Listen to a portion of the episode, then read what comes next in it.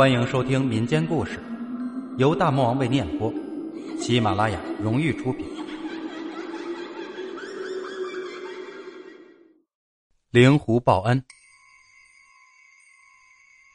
一九七二年，我们家养了两只芦花鸡，一家人的零用全靠这两只芦花鸡下的蛋来换。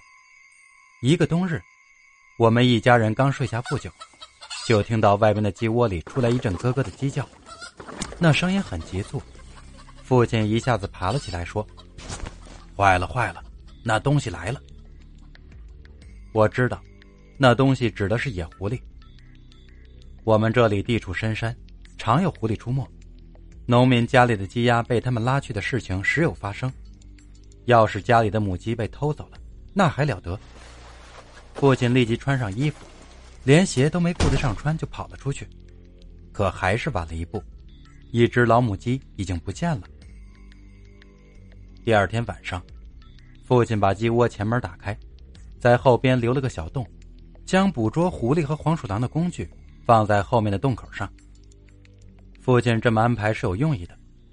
狐狸这东西很狡猾，它一般不从鸡窝的正门进去，喜欢走偏门。晚上，我和父亲披着衣服，悄悄的趴在窗户上，隔着窗棂往外看。十一点多钟，鸡窝那边忽然传来扑通扑通的几声闷响。父亲惊喜的说：“逮住了，逮住了！”我赶忙跟着父亲跑出去查看战果。月光下，我看到一只大狐狸被卡住了一条腿，正拼命的挣扎。见有人来了，狐狸更急了，一边吱吱的叫着，一边拼命的挣扎。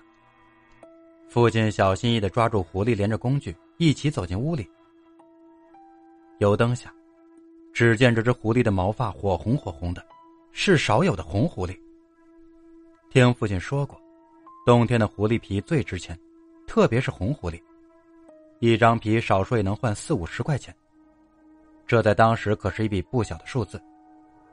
有了这些钱，父亲不仅能找人给我做新衣服，过年还能吃上肉包子了。发财了！我欣喜的对父亲说，却发现父亲的脸色很凝重。接着，他说出了一句让我大感意外的话：“我们得把他放了。”放了？为什么？他吃了我们的鸡？我有些愤怒。父亲平静的说：“你看他，奶子胀得厉害，肯定是一只正在喂奶的母狐狸。我们不放他，他的一窝小狐狸都得死。你忍心？”我很失望，因为这样一来，我的新衣服、我的肉包子都没有着落了。可面对态度坚决的父亲，我无可奈何，闭上了嘴巴。母狐狸那只被夹过的腿断了，还在流血，看起来伤势不轻。父亲就去取了家里土制的刀伤药，撒在母狐狸的伤口上，又找来一件破衣服，撕下一块布条，给它包扎好。父亲在做这些时。那母狐狸竟然没有反抗，也没有发出任何声音，任由父亲摆弄，就像一只温顺的小猫。包扎完毕，父亲就把母狐狸抱到山前，临放前对他说：“今天我看在你孩子的面子上放了你，以后你要少祸害我们这些穷人。”母狐狸往前跑了几步，回过头来，竟然像人一样站起身，朝父亲。拜了三拜，母狐狸的举动让我大吃一惊，心说这莫非是一只成了精的狐狸？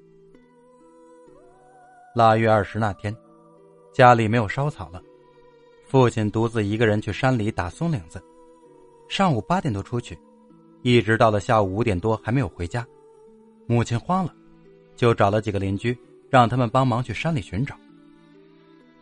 山太大，人太少。再加上天上降下一场纷纷扬扬的大雪，掩盖了一切痕迹。他们找了很久也没有找到父亲的踪影。眼见着天色已晚，几个人不敢在山里逗留，只好回了家。父亲生不见人，死不见尸，母亲知道肯定是出了意外，一晚上哭哭啼啼的，我也不敢睡，就起来陪着他。下半夜时。我忽然听见门外传来一阵挠门的声音，开门一看，大吃一惊，因为门前站着的竟然是那只瘸狐。此刻他嘴里叼着什么东西，看到我，他就把那个东西放在地上，然后转身跑了。我叫来母亲，母亲捡起那个东西一看，竟然是父亲的鞋子。母亲明白了什么，让我叫上几个邻居，跟着狐狸的爪印走。几个人打着火把，顺着狐狸的爪印走进大山。终于，狐狸的爪印在一处地方消失了。几个人用火把一照，看到那是一处猎人设置的陷阱。父亲正满脸是血的躺在里面，双眼紧闭，一动不动，不知道是死是活。几个人忙把父亲弄出陷阱，轮换着背他出了森林，送到镇上的卫生所。医生检查后发现。父亲有轻微的脑震荡，左腿骨折。经过一番抢救，父亲终于醒了过来。原来父亲进山不久就掉进了陷阱，陷阱很深，父亲的腿又受了伤，爬不出来，只好大叫救命。